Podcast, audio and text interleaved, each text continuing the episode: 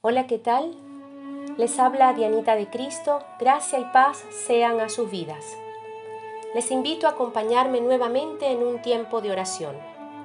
Leamos en la palabra de Dios en el libro de los Salmos en el capítulo 15 los versículos del 2 al 4. Solo el que vive con honestidad y hace lo justo, pensando y diciendo la verdad, el que no calumnia a nadie, el que no le haga mal a sus semejantes, ni insulte a sus vecinos, solo el que se aparte de lo que Dios desprecia y el que respete al que teme al Señor, el que cumpla lo que promete aunque tenga que sacrificarse para hacerlo. El Salmo 15 tiene cinco versículos. El primer versículo hace una pregunta y el último versículo nos ofrece una conclusión. Es como un sándwich. La primera etapa es la pregunta en la segunda etapa hallamos la conclusión. Yo les compartí el relleno de este sándwich.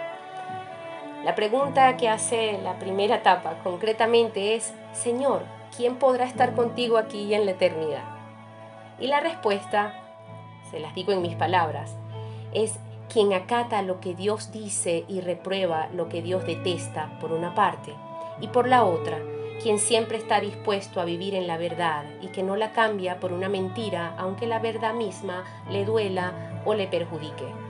Siempre decidirá ser honesto, no aceptará lo mal hecho ni por juego. Siempre decidirá pensar, decir y hacer lo que a Dios le agrada.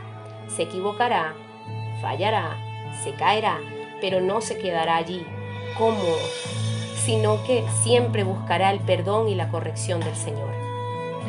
Quien así decide vivir en la verdad de Cristo Jesús será verdaderamente libre de disfrutar la presencia de Dios, no solo acá en la tierra, sino por siempre y para siempre.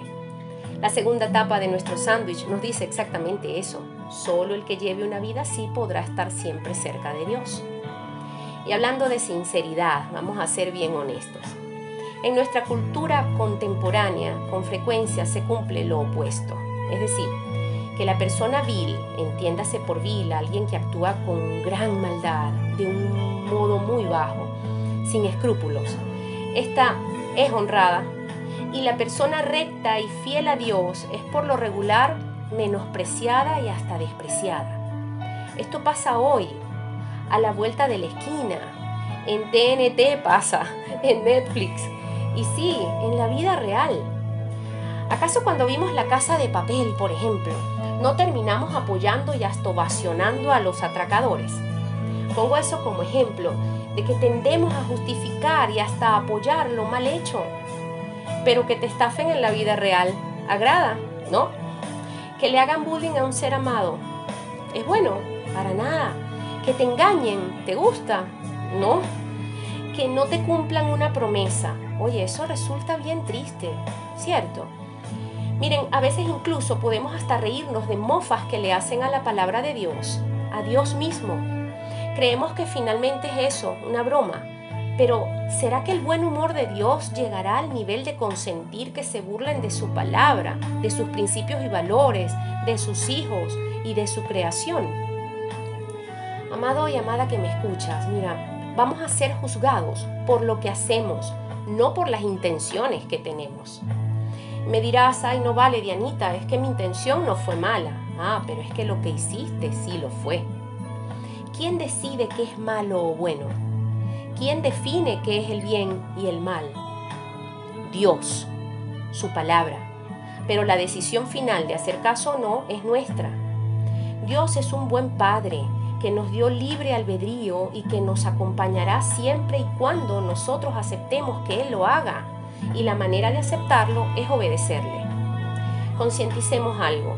La demanda por hacer lo que está mal ha crecido en gran manera. Parece que solo haciendo lo mal hecho eres alguien bien cool en la vida. Con la escasez que hay de verdad, es decir, de Dios en la vida de tanta gente, el mundo está de cabeza.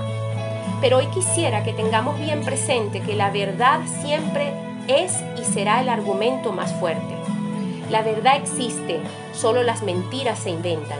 La verdad permanece, las mentiras tienen patas cortas. La verdad brilla en cualquier tiniebla. No hay mentiras blancas, eso es falso. La mentira castiga, la verdad te hace libre. El mentiroso jamás será libre, más bien pondrá grilletes en quienes le acompañen. Decidamos siempre la verdad. Cristo es el camino, la verdad y la vida y con Él tenemos al Padre, solo y únicamente con Él. Oremos. Amado, amado Padre Celestial, tú dices en tu palabra que aquel que niegue haber pecado, la verdad no está en él, y si la verdad no está, tú no estás. De tal manera que hoy te rogamos nos perdones por cada pensamiento, palabras o acciones de maldad que hemos hecho. Te pedimos perdón por cada mentira, por cada ocasión, que si bien no hicimos daño, tampoco hicimos algo bueno. Nuestra maldad sigue existiendo porque la bondad en nosotros no se hace presente. Tú eres bueno y fruto de tu espíritu es la bondad. Ayúdanos a ser como tú. Perdónanos cuando nos hemos hecho cómplices de engaños o de burlas a terceros. Perdónanos cuando consentimos en no poner la verdad en primer lugar en nuestras vidas. Padre, no nos permitas hacer nada que vaya en perjuicio de nadie. Que venga tu reino y se haga tu voluntad en nuestras vidas. Queremos llevar nuestras vidas y la vida de nuestras familias cerca de ti, aquí y hasta la eternidad. Oramos en el nombre de Jesucristo, dando gracias. Amén y amén.